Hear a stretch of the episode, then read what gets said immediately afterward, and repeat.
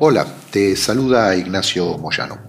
En este podcast vamos a analizar el concepto de tarea y las distintas formas de agrupar tareas en una organización.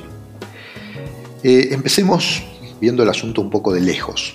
Hay cuestiones, decimos en nuestro mundo del management, que ocurren en el universo, en, la naturaleza. Por ejemplo, sale el sol, llueve, hay un eclipse, eh, lo que fuese.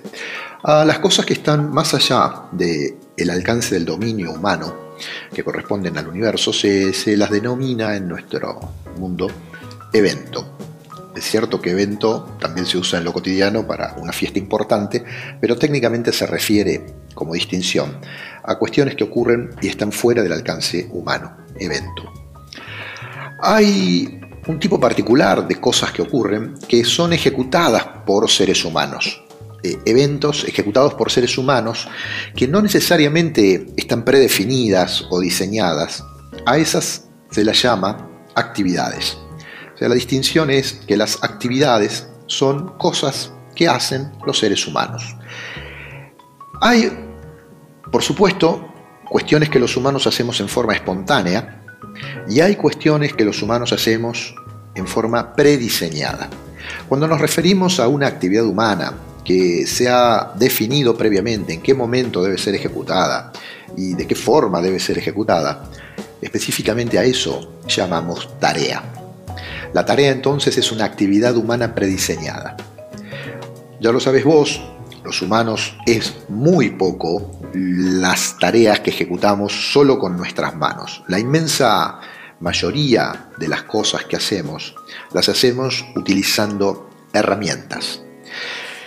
Con la evolución, con el avance de la historia, muchas de nuestras herramientas han dejado de ser simples y han empezado a funcionar en forma prácticamente autónoma.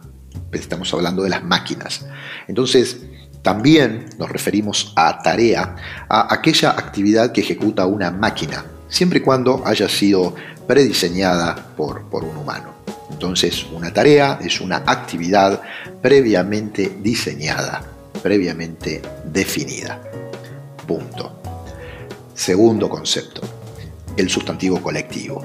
Así como, por ejemplo, un conjunto de peces en el mar se llama cardumen, un conjunto de aves volando se llama bandada. El sustantivo colectivo de tareas se lo denomina función. Función es entonces un conjunto de tareas previamente definidas.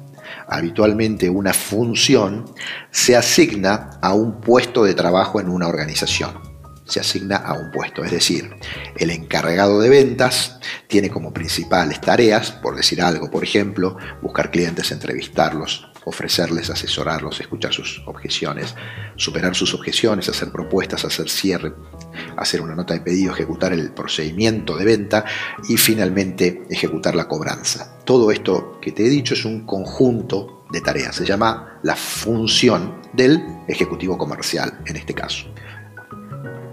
Lo importante es que tarea es prediseñado y función es también un agrupamiento prediseñado. Hay una segunda manera, una segunda forma de agrupar las tareas. Es lo que denominamos proceso. La diferencia radica en que en el proceso la descripción de las tareas están hechas sobre una línea de tiempo. Por ejemplo, si vas a hacer un asado, lo primero, primer paso, es encender el fuego. Lo segundo, salar la carne. Lo tercero, cocinar la carne, etcétera, etcétera. Primer paso, segundo paso. Hay una coordinación en el tiempo. Cuando las tareas son dispuestas, diseñadas sobre una línea de tiempo, llamamos a eso proceso. Entonces, función, conjunto de tareas. Proceso, coordinación, secuencia en el tiempo de un conjunto de tareas. Repasemos entonces antes de finalizar esta sección. Hasta acá tenemos una idea principal. Si bien las personas pueden creer en un primer análisis que el asunto del liderazgo se refiere a influir a las personas, en los individuos, a motivarlas, a inspirarlas, Vos como líder organizacional te estás dando cuenta que hay dos cuestiones que están antes. Punto 1. Todo empieza en un propósito. Punto 2. Se trata de las tareas.